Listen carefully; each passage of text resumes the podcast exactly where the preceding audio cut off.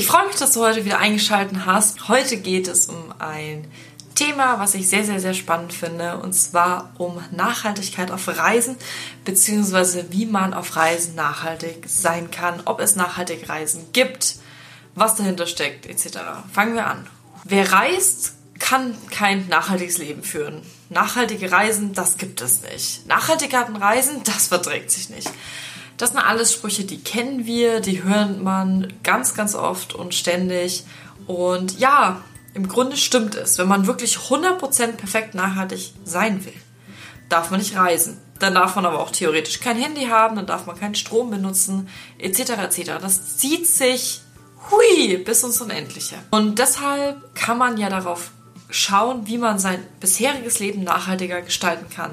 Und bei vielen Menschen gehört Reisen zum Alltag dazu. Kann auch sich bemühen, seine Reisen nachhaltig zu gestalten. Und wie das geht, da kommen wir jetzt dazu. Und Gedanke ist, dass man sich überhaupt einmal Gedanken machen sollte. Wenn man anfängt, sich darüber Gedanken zu machen, wie etwas nachhaltig ist, dann ja, ändert man schnell etwas und ändert nicht nur was in sich, sondern vielleicht regt man auch andere an, darüber nachzudenken, etwas zu ändern in ihrem Alltag, in ihrem Verhalten, in ihren Denkweisen. So ist es auch beim Reisen. Und trotzdem habe ich jetzt natürlich auch nochmal konkrete Tipps für dich, wie du deine Reisen nachhaltiger gestalten kannst. Punkt Nummer eins: Deine Reiseplanung sollte nachhaltig sein. Was das genau bedeutet? Da sind zwei Sachen, die drunter fallen. Einmal vielleicht überlegen, ob man nähere Ziele auch einmal bevorzugt und nicht nur weite Fernreisen. Weiterer Punkt ist die Reiseplanung. Da gibt es zum Beispiel sogenannte Ökoportale, über die man die Reisen oder Reisebuchung abwickeln lassen kann. In diesen werden dann zum Beispiel lokale Restaurants, lokale Hotels, die Nachhaltigkeit in ihrem Programm haben, die Wert auf Nachhaltigkeit legen, vorgestellt. Punkt Nummer zwei ist natürlich Fliegen. Einer der größten und wichtigsten Punkte, wenn es um nachhaltiges Reisen geht. Ich sage jetzt einfach mal, man sollte so wenig wie möglich fliegen. Man kann zum Beispiel seine Flüge kompensieren oder man kann bei beruflichen Reisen mal auf den Zug umsteigen und mit seiner Firma darüber reden, ob man vielleicht doch mal lieber den Zug oder Bus nimmt, anstatt das Flugzeug. Vor allem innerdeutschlands macht das doch einen Riesenunterschied. Tipp Nummer drei Fliege ohne Zwischenaufenthalte. Mag jetzt vielleicht ganz komisch klingen und man möchte sich, äh, man fragt sich vielleicht, warum. Es ist eigentlich ganz einfach. Beim Start und bei der Landung kommen nochmal mehr CO2, CO2-Konto, als wenn du einfach mal nonstop durchfliegst. Vor allem bei kürzeren Flügen brauchst du einen Zwischenstopp dann einfach nicht. Tipp Nummer 4, das hatte ich gerade schon, ich will es aber nochmal, naja, speziell ansprechen, kompensiere dein CO2. Das geht natürlich beim Flug, da ist es am wichtigsten, würde ich jetzt einfach mal sagen. Es geht aber natürlich auch bei Autofahrten. Ich kompensiere meine Autofahrten und meine Flüge. Ich fliege gerade nicht mehr, aber wenn ich fliegen würde, dann würde ich jetzt da auch meine Flüge kompensieren. Ich versuche so wenig wie möglich zu fliegen.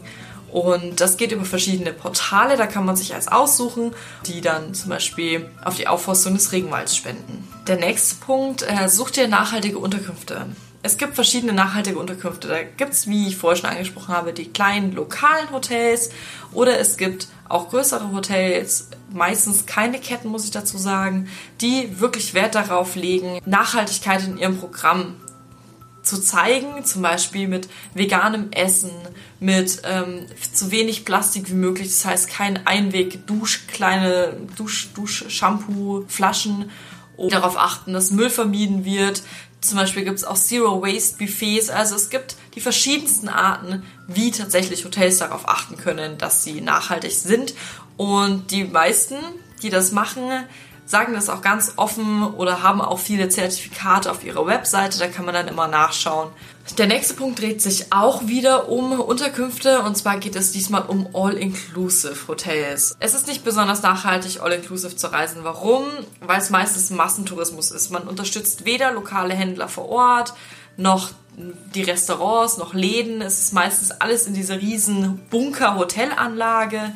Ähm, oft wird auch naja, mehr nach Masse gegangen, statt nach Qualität. Das sieht man immer. Die Buffets ist unglaublich viel und jeder lädt sich immens viel auf und dann wird so viel weggeschmissen. Das sieht man auch deutlich. Ich war selbst auch schon in All-Inclusive ähm, Hotels, dementsprechend kann ich das auch ganz gut sagen, zum Beispiel in Florida. Und das ist nicht besonders nachhaltig, das sollte man, wenn möglich, vermeiden. Weiter geht's mit dem nächsten Punkt und zwar Die öffentlichen Verkehrsmittel. Auch auf Reisen kannst du dich entscheiden, ein Mietauto zu nehmen. Das ist bei manchen Sachen vielleicht nicht anders möglich, aber wenn es anders möglich ist, wie wäre es denn zum Beispiel mit einem Fahrrad oder mit den öffentlichen Verkehrsmitteln, mit Bussen? Die kann man auch nutzen und spart dadurch auch wieder sehr viel CO2. Und wenn man Fahrrad fährt, betätigt man sich dann auch nochmal sportlich und hat dann nochmal selbst einen Vorteil davon. Nächster Punkt ist eigentlich ganz leicht. Es ist fast schon wieder zu simpel. Ich persönlich habe da nicht sofort dran gedacht, wenn es um das Thema Nachhaltigkeit bei Reisen oder Aufreisen ging.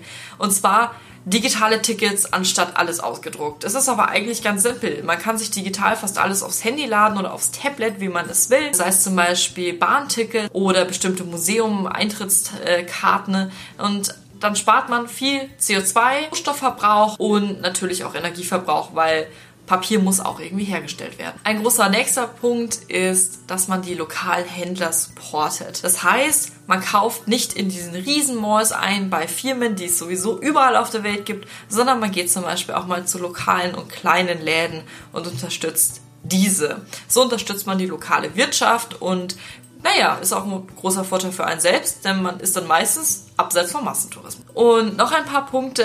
Nimm dein eigenes Besteck, deine eigene Flasche und deine eigenen Dosen mit, wie Edelstahlboxen, fürs Essen, damit du nicht unterwegs zufällig mal ähm, eine Plastikflasche kriegst. Das ist in vielen Ländern immer noch so. Oder dass du auch mal Essen mitnehmen kannst und nicht immer verpacktes Essen vom Streetfood mitnehmen musst. Du kannst es da ganz einfach auch bei dir einpacken und kannst es dann rumtragen. Ich hoffe, da waren jetzt einige Tipps dabei, die dir vielleicht weiterhelfen konnten. Hast du denn vielleicht noch Tipps, wie man auf Reisen nachhaltig sein kann? Da gibt es ja unendlich viele verschiedene Ansichten und verschiedene Tipps. Und ich würde mich freuen, wenn du mir deine Meinung oder deine Hinweise in die Kommentare schreiben würdest. Wir sehen uns dann beim nächsten Video. Bis dann. Tschüss.